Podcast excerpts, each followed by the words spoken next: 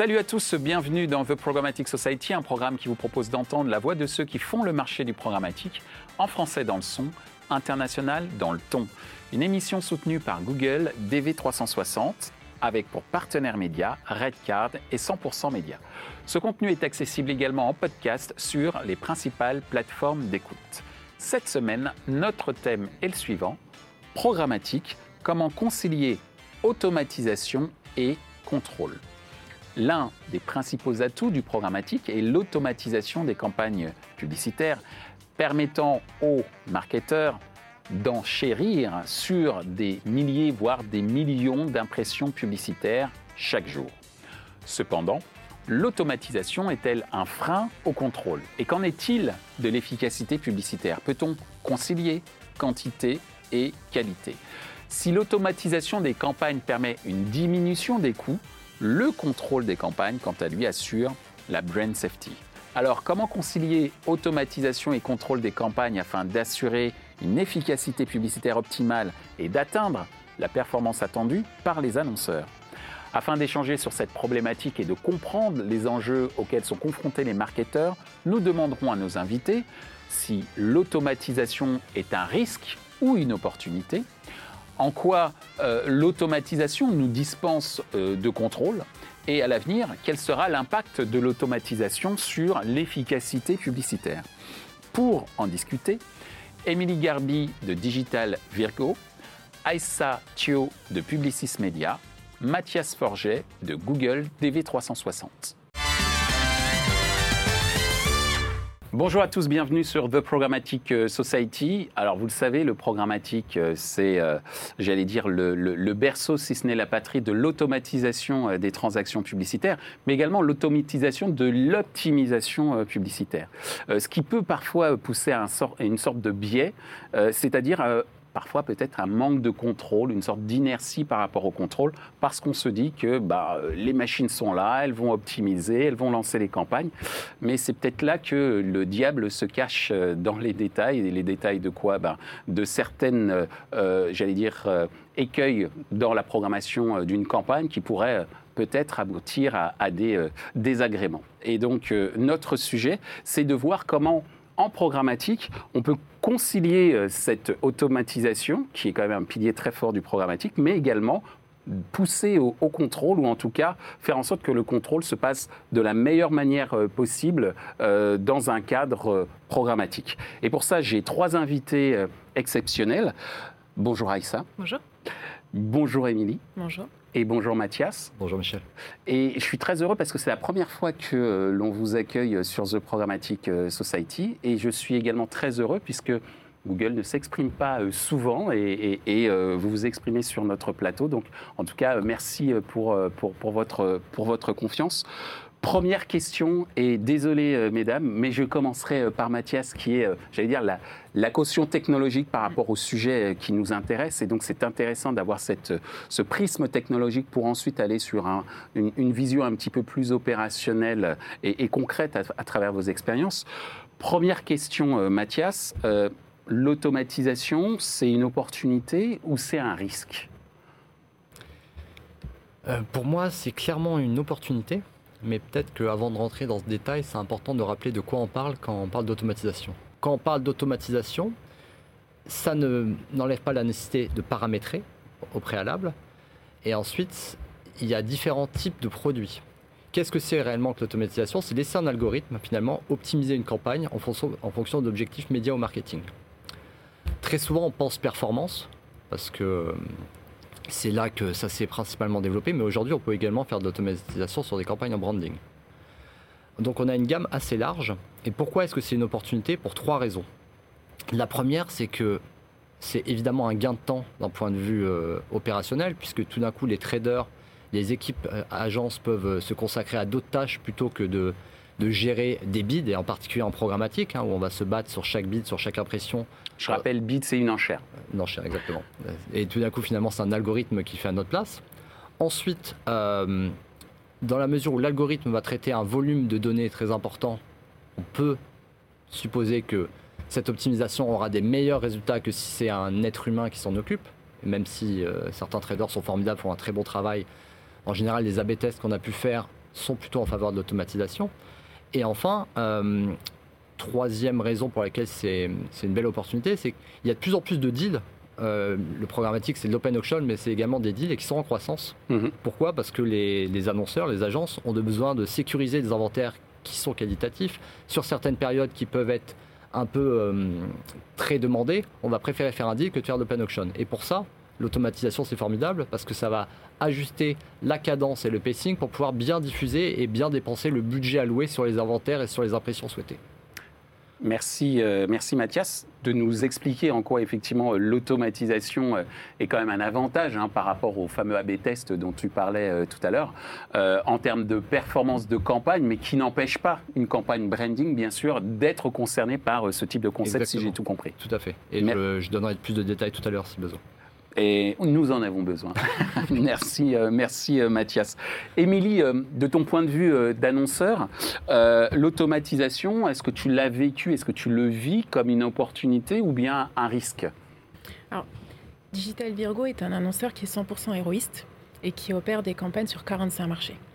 on a développé en interne une vraie expertise d'achat média totalement internalisée.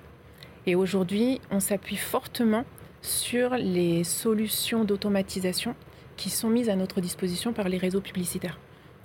En fait, je vais même aller plus loin. La puissance algorithmique, pour nous, va être un facteur discriminant de travailler avec un partenaire ou non. Euh, évidemment, travaillant sur 45 marchés, ça serait compliqué pour nous de gérer toutes les campagnes s'il n'y avait pas de l'automatisation derrière, très mhm. clairement. Euh, c'est pour ça qu'on travaille avec DB360 qui répond à ce besoin. Donc pour nous, c'est clairement une opportunité qu'un annonceur doit saisir. Euh, pourquoi?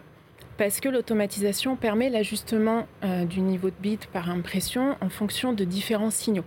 On va avoir le, jour de la semaine, l'heure dans la journée, on va avoir des critères sociodémographiques, mais aussi des critères affinitaires, comme le device, comme l'OS, comme le parcours utilisateur, le mmh. nombre de sites et ainsi de suite. Et ça, c'est euh, quelques signaux parmi tous les signaux disponibles dans le machine learning. Ça paraît compliqué aujourd'hui, de manière traditionnelle et manuelle, pour un média trader de prendre en compte tous ces signaux euh, pour euh, la prise de décision. Il faut savoir que nous, le machine learning, euh, ça fait partie de notre ADN chez Digital Virgo. En fait, on a construit notre stratégie acquisition digitale autour de l'automatisation. On va même aller décortiquer chaque algorithme pour mieux le comprendre et en fait le maîtriser, l'utiliser de manière euh, optimale. Néanmoins, la conceptualisation des campagnes euh, va appartenir aux médias traders. Euh, et pour nous, l'algo va arriver dans un deuxième temps pour aller améliorer les performances et pour aller pousser en fait la campagne encore plus loin. Pour nous, deux annonceurs qui vont lancer une même campagne sur un même service selon la conceptualisation de la campagne avant la réflexion, clairement, on n'aura pas les mêmes, euh, on n'aura pas les mêmes euh, performances, même si on a le même algo derrière. Donc, euh, c'est clairement pour nous une opportunité. Je mettrai juste une précision. Un algorithme, il a besoin d'une phase d'apprentissage qui va entre 7 et 30 jours, avec un budget spécifique, conséquent, pour faire cette période d'apprentissage. Donc c'est vrai qu'au lancement de campagne, peut malgré tout y avoir un risque financier qui semble important à prendre en compte. Mais qu'il faut assumer donc. Tout à fait. Merci, euh, merci Émilie. Donc ce que j'ai compris, c'est que l'automatisation, c'est très sympa. C'est plus une aide qui est au service d'une réflexion stratégique de la part de l'annonceur et du trader média dans ses choix, même si j'ai bien compris, notamment en ce qui concerne le fait que tu travailles sur 45 marchés, parfois pour le trader c'est pas forcément simple et c'est là où l'automatisation peut aider, mm. mais quand même il y a une démarche humaine qui est quand même euh, assez euh, importante et cette démarche humaine c'est entre autres après le, fameux euh, contrôle. Donc merci, merci Émilie. Aïssa, ton avis sur euh, l'automatisation, opportunités, risques, comment tu vis ça chez Publicis? On constate aujourd'hui dans nos métiers qu'il y a une multiplication du nombre de plateformes, du nombre d'outils et même une, complexification euh, des enjeux et des problématiques annonceurs. Et pour y répondre, justement, l'automatisation est un moyen de supporter toutes ces innovations. Donc effectivement, d'un point de vue euh, vision agence média, on va avoir l'automatisation sur quatre étapes clés lors du déroulement d'une campagne. La première va être au niveau du planning, donc du plan média jusqu'au tracking. la seconde étape va être le paramétrage des campagnes au sein des DSP. la troisième étape, les optimisations qui sont possibles grâce aux, aux algorithmes. Pardon. Et enfin, tout ce qui va être étape de reporting. par rapport du coup à l'ensemble de ces étapes, on a la possibilité aujourd'hui, grâce euh, à l'automatisation, euh, de gagner du temps. Euh, c'est un temps considérable de gagner auprès des traders grâce finalement aux, algorithmes et à l'ensemble des critères, des facteurs sur lesquels ils peuvent aujourd'hui opérer. c'est aussi un gain en termes d'optimisation des performances, puisqu'effectivement les algorithmes, comme je disais, ont beaucoup de critères sur lesquels ils peuvent fonctionner et vont même au-delà euh, de ce que pourrait faire humainement euh, un trader chaque jour auprès de ses campagnes. Et enfin, je dirais aussi la limitation du nombre d'erreurs. Aujourd'hui, on a des, outils qui sont capables de se plugger en plus euh, que nos plateformes d'achat et qui vont permettre justement de double-checker tout ce qu'on va rentrer à l'intérieur de la campagne. En termes de risque sur l'automatisation, je vois un risque au niveau de la diversité des annonceurs et de la multiplicité des plateformes effectivement, il faut faire attention à ne pas trop uniformiser, si jamais on arrive justement à bien automatiser sur toute la chaîne, à ne pas, euh, finalement simplifier ou uniformiser, euh, puisque chaque annonceur a ses propres stratégies. Euh, et qu'il faut bien sûr s'y adapter. Je dirais que uniformiser, c'est un peu la tentation que l'on a dans le monde programmatique, entre guillemets, dans le sens où on veut industrialiser pour des raisons d'efficacité opérationnelle, mais qui au final ne s'avère pas forcément bon pour une efficacité euh, marketing, si j'ai bien compris. Exactement. Merci beaucoup, euh, Aïssa. Alors, on a expliqué euh, en quoi l'automatisation était une vraie opportunité, mais qui comporte quelques risques assumés, parce que j'allais dire qu'il y a une sorte de courbe d'apprentissage qui sait où on peut trouver euh, les risques euh, potentiels et pouvoir les corriger assez rapidement, si j'ai bien compris. Hein. Mais cette automatisation, est-ce qu'elle nous dispense de, contrôle de ton point de vue, Mathias? Euh, absolument pas en fait, et c'est ce qui a été dit par Émilie et Aïssa, c'est qu'en fait, au préalable, avant de lancer l'algorithme en, optimisation, en automatisation, il y a énormément de paramétrages qui vont être clés et qui doivent être faits par des spécialistes, qui doivent être faits par des hommes. et en fait, l'algorithme, il déroule une fois que tous ces paramétrages ont été faits.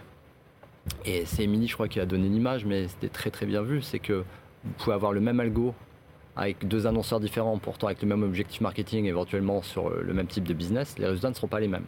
Pourquoi? Parce qu'au préalable, il va y avoir des éléments exogènes qui vont être le paramétrage, qui vont être les créas, qui vont être euh, les audiences qui vont être pluguées en plus. Tous ces éléments en plus vont faire que vous n'aurez pas les mêmes résultats. Et en fait, c'est une forme de contrôle. Euh, si je prends un exemple qui n'a rien à voir, euh, l'automatisation, elle ne concerne pas que le programmatique. Si on regarde par exemple dans l'alimentaire, aujourd'hui il y a une machine formidable qui s'appelle le Thermomix. vous mettez un Thermomix à nous quatre. Moi j'ai acheté celui de Lidl. il est très bien aussi. Mais en, tout état de cause, si on fait tous la même recette, on n'aura potentiellement pas le même gâteau à la fin. C'est sûr. Et pourtant, on a la même machine d'automatisation. Mm. En fait, c'est exactement pareil en programmatique. C'est un très bon parallèle, je note. Et du coup, euh, que dire? Est-ce que ça dispense de contrôle? Bien sûr que non, parce qu'au préalable, il y a des paramétrages. Ensuite, deux, euh, je parlais des AB tests, ça peut être très important de tester justement dans la phase d'apprentissage qui est entre 7 et 30 jours. C'est pas toujours l'automatisation qui gagne. Donc heureusement, on a la possibilité de dépluguer, se dire bah non, en fait, euh, là c'est mieux avec tel type d'algorithme ou avec tel trader qui, fait lui-même ses optimisations. Ensuite, il y a des solutions tierces. Ah, ils en parler, mais on pense à toutes les solutions euh, type euh, IAS Mode qui vont pouvoir être garants justement de la qualité résultant de cette automatisation. Et en fait, c'est des sortes de pare-feu, de, contrôle aussi qui sont euh, très intéressants. Et enfin, simplement, c'est juste un bouton à cocher. Si on veut arrêter, on arrête. Donc finalement, le contrôle, il est inhérent. Et bien sûr, ça ne dispense pas de contrôle. Au contraire, il y en, a toujours autant. Et c'est clé parce que la, part de l'humain, l'intelligence humaine reste clé, même si on a créé ces outils qui vont être formidables pour automatiser en cours de campagne. Mais avant et après, c'est clair qu'il y a ce contrôle qui est clé et qu'on continue à apporter. Merci, euh, merci Mathias et merci pour euh, euh, cette comparaison avec le Thermomix qui est effectivement très intéressante puisqu'effectivement on a la même machine mais pas forcément le même résultat, alors que la recette est, la même. Et donc, c'est pour ça que le contrôle est extrêmement, est extrêmement important. Et le choix donc du partenaire aussi. compte et intervient énormément. de ton point de vue, Émilie, cette automatisation, je repose la question, mais on se doute de la réponse. Est-ce qu'elle nous dispense du contrôle? On est d'accord que non. Mais pourquoi, en fait? Bah, Soyons clairs, l'automatisation, c'est pas magique. Et pour moi, un contrôle est en effet nécessaire. Euh, comme on l'a dit, une campagne euh, qui va être mal pensée en amont, avec des mauvais choix publicitaires, malgré un algo performant, ne donnera pas les résultats escomptés, très clairement. C'est pour ça que euh, chez Digital Virgo, quand on lance une campagne, on fait un premier contrôle 48 heures après pour s'assurer que les premiers KPI vont être en accord avec les objectifs euh, qu'on s'est donnés. Qui performance indicateur pour ceux qui nous suivent Je pense aux étudiants, mais continue. Alors, bah, et euh, on va aussi s'assurer que la cible qu'on souhaite est la cible touchée au bon moment, au bon endroit. Donc on a ce premier contrôle qui est fait. Si ce n'est pas le cas, on va poser la campagne et on va la retravailler. Nous, on fait un contrôle permanent sur nos campagnes automatisées. Ça nous est arrivé que des campagnes qui historiquement avaient des bonnes performances s'emballent. Et c'est là que l'expertise du média trader va rentrer en jeu. C'est lui qui va identifier si cette variation de KPI est liée à un mouvement de l'algo isolé et donc accepter une dégradation des performances maîtrisées sur une courte durée, ou alors si des ajustements sont nécessaires sur la campagne. Enfin, on a développé en interne des outils d'alerting pour informer les, les, équipes quand on a des soucis techniques ou quand on détecte des fortes euh, baisses de performance ou à contrario quand on a des campagnes qui sont en forte croissance et qui ont besoin de budget supplémentaire. Merci, euh, merci Émilie de nous avoir expliqué en quoi, pourquoi bah, l'automatisation ne nous dispense pas de, de, contrôle. Comment toi tu le vis euh, à nouveau chez Publicis euh, Aïssa cette, euh, ce, contrôle comment, il, comment vous procédez pour contrôler justement? Oui, un contrôle est, obligatoire. C'est-à-dire que euh, aujourd'hui, l'automatisation n'apportera jamais la réflexion stratégique humaine. C'est clair. Elle est essentielle. et de ce fait, il est vraiment important que l'ensemble de nos traders comprennent finalement comment fonctionne un algorithme, comment fonctionne euh, la plateforme. Ça veut dire qu'on forme les traders à savoir comment fonctionne un algorithme C'est là où j'allais en venir, exactement. D'accord. On a un vrai programme de formation en place côté Publicis Media et aussi euh, un programme en place euh, sur les certifications. on en a d'ailleurs une, il y a deux semaines auprès de nos traders avec, sur DV360. Donc l'idée, c'est vraiment d'insuffler aux traders de comprendre quel KPI je dois associer à ma campagne par rapport aux objectifs et aux enjeux de mon client pourquoi je vais choisir cette plateforme par rapport à cette euh, stratégie-là que je vais chercher à appliquer. Comment fonctionne l'algo et sur quel facteur il est activé et où est-ce que moi je dois prendre la main pour pouvoir justement euh, piloter au mieux ma campagne et obtenir les meilleures performances. Merci Aïssa pour euh, ces précisions. Et ce qui est assez intéressant à travers ton exemple, c'est cette constante formation aussi de l'ensemble des acteurs. Euh, c'est pas parce qu'on a effectivement une technologie que ben, tout va euh, merveilleusement bien euh, se passer. Hein. C'est comme la cuisine, ça s'apprend et il faut mettre les bons, les, bons ingrédients. Et surtout, eh bien, il y a des nouvelles techniques, des nouveaux concepts qui arrivent et il faut donc toujours se mettre à la page et savoir comment fonctionne un algorithme. C'est pas donné à tout le monde, donc effectivement, c'est un, point extrêmement important. Merci pour cette précision, Aïssa.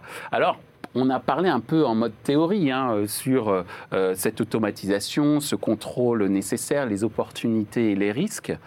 Est-ce que vous avez des exemples très concrets de campagnes où vous êtes parvenu à conjuguer à la fois le, contrôle et l'automatisation? Et si vous avez des résultats à nous communiquer, ce serait formidable. Mathias Alors, on, travaille sur beaucoup de campagnes, donc ce serait un peu ah, embêtant d'en citer, mais je vais plutôt partir sur euh, expliquer les différents produits d'automatisation qui existent dans DV360 avec les, différents exemples.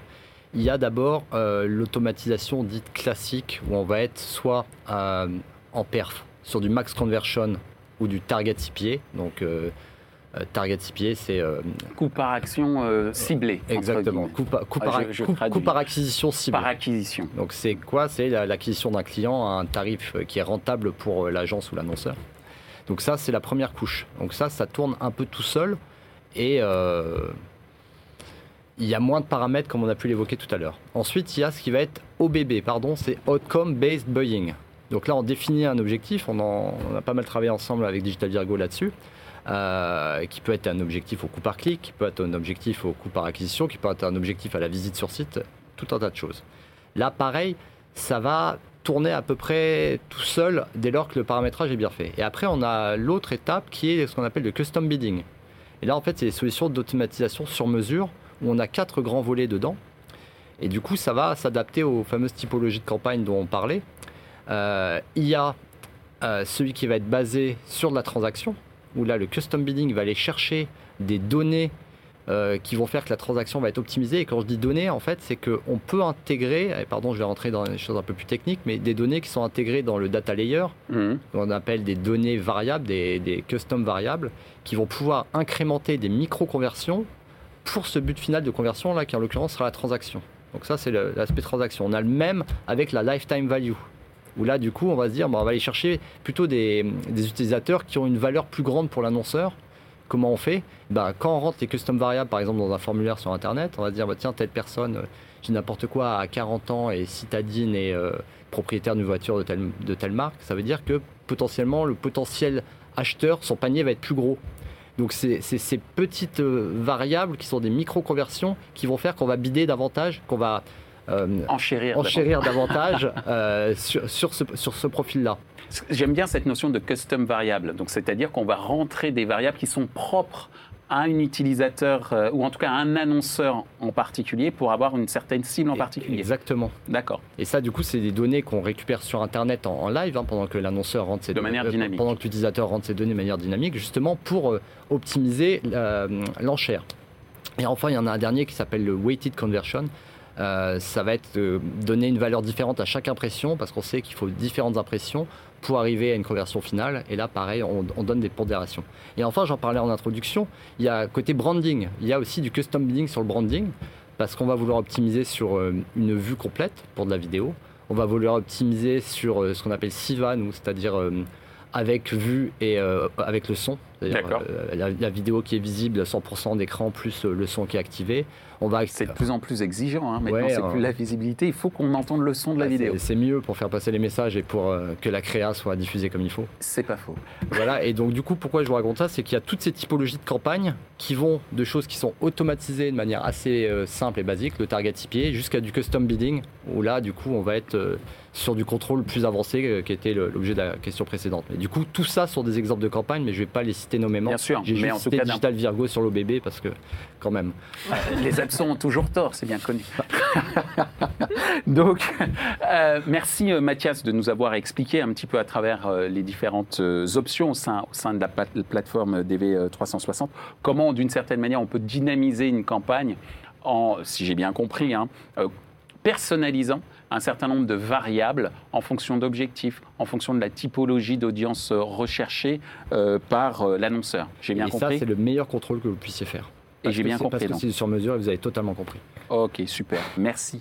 Euh, Émilie, est-ce que tu as, euh, en tant qu'annonceur, des exemples de, de campagnes que tu as, tu, as, tu as pu faire tu fais 45 marchés, donc je pense que tu as des exemples, euh, et où tu es parvenu à conjuguer contrôle et automatisation.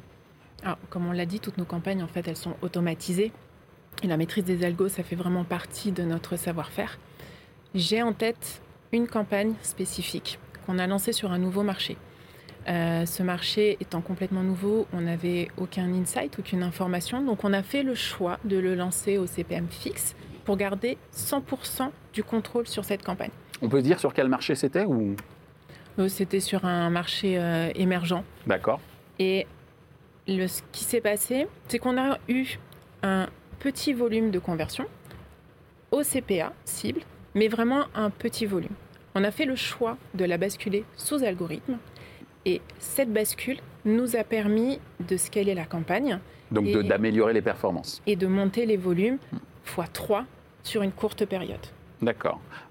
Donc c'est une sorte d'AB testing, euh, ou en tout cas, non pas d'AB testing, mais en fait d'échantillonnage qui permet derrière d'utiliser euh, l'algorithme pour pouvoir amplifier euh, les résultats du laboratoire, entre guillemets. Complètement. C'est ce que je disais tout à l'heure. En fait, l'algo arrive vraiment dans un deuxième temps pour aller améliorer les performances et pousser la campagne encore plus loin en gardant malgré tout ce contrôle pour être sûr qu'on est dans les objectifs voulus. Merci euh, Émilie Aïssa. de ton côté, toi aussi, tu as plein de campagnes. Oui, exactement. On a plus d'une centaine de clients. Et, comment, justement, parmi ces centaines, cette centaine de, de clients, est-ce que tu as des exemples de campagnes où tu parviens, avec tes équipes, à conjuguer contrôle et automatisation? Toutes nos campagnes allient contrôle et automatisation. Euh, du coup, effectivement, c'est plus une concentration sur comment on l'allie par rapport aux étapes de, que j'ai citées dans ma Je rappelle les étapes. Hein. Planning, Exactement. paramétrage, optimisation et reporting bien suivi. j'ai noté en même temps, j'ai un peu triché, c'est mes antisèches. Mais en tout cas, c'est vrai que c'est un mode opératoire très important. Tout à fait. Du coup, sur toute la partie euh, euh, paramétrage de campagne, euh, effectivement, on va avoir aujourd'hui des outils euh, qui vont se pluguer directement à nos DSP et qui vont permettre justement de double vérifier les informations qu'on va rentrer, que ce soit au niveau du budget. Euh, il va redemander par exemple au trader de réinscrire le budget et de s'assurer que les deux informations matchent. Hmm. Et de cette manière-là, on s'assure que les paramétrages au sein même des DSP sont en corrélation avec, avec ce qu'on souhaite lancer en tant que campagne. Sur la première étape que j'ai sautée au niveau du planning, euh, donc réalisation des plans médias, on a aujourd'hui travaillé sur un outil qui permet justement le déversement euh, des plans médias directement euh, au sein du DSP. Donc encore une fois, ça permet le contrôle de tout ce qui va être paramétré au sein même du DSP. Du coup, si je descends au niveau de l'optimisation des campagnes via, via les algorithmes, tout à l'heure, on parlait du coup de custom bidding. Effectivement, on a, testé pas mal de, campagnes avec la solution euh, de Google. Euh, l'idée du custom bidding et là où on a trouvé le, enfin, ce qui est très intéressant via cette solution, c'est qu'on peut pousser beaucoup plus loin finalement euh, nos objectifs et nos KPI. au début, vraiment, les clients pouvaient par exemple avoir uniquement un objectif de visite. Maintenant, ils vont chercher à avoir par exemple un objectif de visite qualifié. On va plus être uniquement sur un objectif de visite, mais aussi de temps passé, de taux de rebond, de nombre de pages vues. Et on va, de manière humaine, décider avec le client de la pondération euh, de chacun de ces critères pour pouvoir justement avoir euh, la visite la plus qualifiée possible. Et euh, des solutions comme le customizing, justement, peuvent nous permettre de l'atteindre. Et enfin, sur toute la partie reporting, il y a aussi un vrai sujet d'automatisation. Les mmh. outils vont pouvoir synchroniser l'ensemble de la donnée, mais par contre, il y a bien sûr le contrôle au niveau de l'analyse et même aussi au niveau de la réflexion pour comprendre ce qui a fonctionné versus ce qui n'a pas fonctionné, pour stratégiquement orienter la campagne euh, pour euh, atteindre les meilleurs perfs. Bien, merci euh, Aïssa de nous avoir euh, démontré comment euh, les campagnes fonctionnaient en conjuguant contrôle et automatisation à travers les fameuses quatre étapes que je vais répéter, que sont le planning, le paramétrage, l'optimisation et le reporting. Tout ça soutenu bien sûr par la plateforme qui va bien et les algorithmes qui vont bien et qui sont de plus en plus, j'allais dire, personnalisés. Euh, on a fait il y a quelque temps une émission euh, sur le Bring Your Own Algorithm, mhm. qui est en fait une vraie tendance de fond aujourd'hui, qui est que on va créer un algorithme où l'algorithme va entre guillemets s'adapter à une euh, exigence annonceur ou une stratégie marketing et de communication. Et, et effectivement, savoir comment fonctionne un algorithme, ça peut aider pour bien construire son propre euh, algorithme. Alors justement, euh, puisque je parle de tendances de fond là sur le marché, on va aussi parler euh, d'avenir et ce sera notre dernière question. quel est selon vous l'impact de l'automatisation sur l'efficacité publicitaire à l'avenir? Puisque on va avoir, j'allais dire, une sorte d'augmentation et de superpuissance algorithmique au service euh, des, euh, euh, des campagnes. Et on parlait de machine learning tout à l'heure avec toi, Amy. Ce machine learning, au bout d'un moment, bah, il commence à avoir un gros cerveau quand même. Donc, qu'est-ce qu'on peut s'attendre, à quoi peut-on s'attendre à l'avenir en termes d'automatisation sur l'efficacité publicitaire? Il y a un constat que tu viens de nommer, c'est que il y a de plus en plus de données, le machine learning croît, et en fait, du coup, on arrive finalement aux limites de l'humain sur la gestion de toutes ces données. Hmm. Et de fait, en fait, cette automatisation, cette algorithmie devient presque incontournable parce qu'il y a tellement de paramètres qui vont être clés que pour les intégrer, il faut que ce soit une machine. En revanche, euh, c'est ce qu'on disait, pour, ce qu'on a dit pendant toute l'émission, le paramétrage, le contrôle permanent vont être clés justement pour pouvoir utiliser ces algorithmes euh, de la meilleure des façons possibles. Et c'est ce qu'on disait aussi en introduction, ça va dégager de plus en plus de temps pour les traders et également pour les gens qui font de l'opérationnel, qui étaient du coup vraiment dans l'achat. Et ce qui est clé du coup, c'est que avec la multiplication des plateformes, les différents leviers médias qui existent, l'agence média va pouvoir accompagner ses annonceurs dans des missions plus stratégiques pour justement définir des stratégies sur mesure en fonction des objectifs de, de ces annonceurs. Et là où on ne peut pas être euh, sur tous les fronts, en fait, cette automatisation est une véritable opportunité pour alléger ce temps qui est nécessaire et pour euh, justement avoir des traders qui deviennent un peu multifacettes parce qu'il ne faut pas se leurrer, ils ne peuvent pas être euh, archi performants sur l'ensemble des plateformes existantes du marché. Donc cette automatisation finalement vient leur rendre service et apporte quelque chose qui, était nécessaire pour qu'ils puissent continuer à faire leur métier de la manière la plus efficiente possible tout en dégageant du temps justement à l'agence et à l'annonceur pour se concentrer sur les sujets les plus stratégiques. Donc en fait l'automatisation est au service des futurs traders augmentés entre guillemets. Complètement. dire. Exactement. C'est pas Robocop, mais presque. Euh, merci euh, Mathias. De ton point de vue, euh, Émilie, quel est l'impact de l'automatisation sur l'efficacité publicitaire dans un, dans un avenir plus ou moins proche? Ben, Les tendances actuelles des sociétés technologiques, c'est d'aller vers des solutions en full automated. Ça ne me paraît pas forcément aujourd'hui la solution idéale. Par contre, euh, des solutions comme le custom bidding que propose DV360 me paraît plus adéquate. Pourquoi? Parce que c'est une façon d'aller personnaliser donc l'algorithme, hein, c'est ce qu'on a dit tout à l'heure, en fonction des contraintes technologiques et des spécificités de chaque advertiser et de chaque marché. Et pour moi, l'automatisation avec la création d'algorithmes personnalisés me semble plus adéquate et le, réel avenir. Euh, il y a dix ans, un traffic manager gérait les campagnes euh, de façon plutôt manuelle, euh, en prenant en compte quelques signaux. Aujourd'hui, le média trader va utiliser son expertise pour maîtriser l'automatisation et les différents algorithmes mis à sa disposition pour aller atteindre ses objectifs. Merci, euh, merci Émilie. Donc ça veut dire que le trader va être toujours dans une phase, on parlait d'apprentissage tout à l'heure, euh, il faut savoir, faut avoir quand même une sacrée humilité hein, quand même euh, pour faire ce métier-là, parce que ça veut dire qu'il faut se remettre en cause et remettre en question tout ce qu'on a appris euh, continuellement si l'algorithme découvre des nouvelles tendances ou des nouveaux biais, etc. Ce qui est un sacré challenge. Et même si on parle d'automatisation, ça veut dire aussi qu'il faut qu'on ait des personnalités en termes de RH qui soient en mesure, en termes de ressources humaines, qui soient en mesure de s'adapter à ces changements continuels. Justement, euh, Aïssa, tu encadres euh, un certain nombre de, traders. Euh, on a évoqué le fait que ces traders, de plus en plus, vont être augmentés de par un algorithme de plus en plus personnalisé et qu'ils étaient, entre guillemets, condamnés. Ils vont pas non plus à l'échafaud, mais qu'ils sont, en tout cas, il est recommandé en tous les cas d'être en mode de contrôle continuel. Comment tu vois à l'avenir l'impact de l'automatisation sur l'efficacité publicitaire et j'allais dire l'efficacité de tes équipes? Alors, je le vois surtout dans l'omnicanalité. Mhm. Aujourd'hui, effectivement, les plateformes d'achat permettent d'acheter non seulement en display, mais aussi en DOH, audio, euh, TV segmenté. Et je pense qu'aujourd'hui, on n'a pas de vision unifiée finalement, malgré des plateformes d'achat uniques. Euh, l'avenir pour moi et le challenge qu'il doit y avoir d'un point de vue euh, algorithmique, c'est clairement de réussir à connecter cette vision, à avoir des ponts pour pouvoir justement suivre l'utilisateur dans son entièreté et lui apporter la véritable efficacité euh, publicitaire qu'on attend, tout en s'adaptant aussi aux restrictions et euh, aux, challenges actuels, dont par exemple le cookie-less. Ouais. Euh, ah, on l'a, tiens, c'est la première fois qu'on l'a cité ce mot. C'est bien. Il est sorti. Il se cachait. et du coup, s'adapter effectivement à l'ensemble de ces challenges sur l'ensemble des leviers.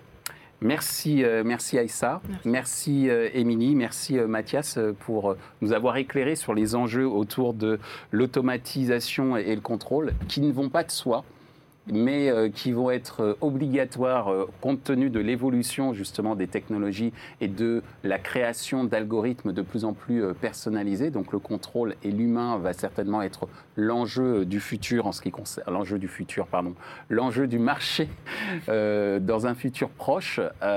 donc merci de nous l'avoir, de nous avoir sensibilisés en tout cas sur ce sur ce point-là. C'était un plaisir de vous recevoir. C'était une première fois et j'espère qu'il y aura d'autres occasions de nous croiser. Donc merci beaucoup.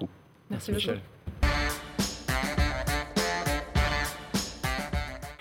Ainsi s'achève ce débat autour de l'automatisation et du contrôle en programmatique. Ce contenu est accessible en podcast sur les principales plateformes d'écoute. Merci à Google DV360 pour leur soutien. Merci à nos partenaires médias Redcard et 100% Média. Merci également à l'ensemble des équipes d'Altis Media pour la réalisation de ce programme. Post-production, traduction et sous-titrage par Uptown.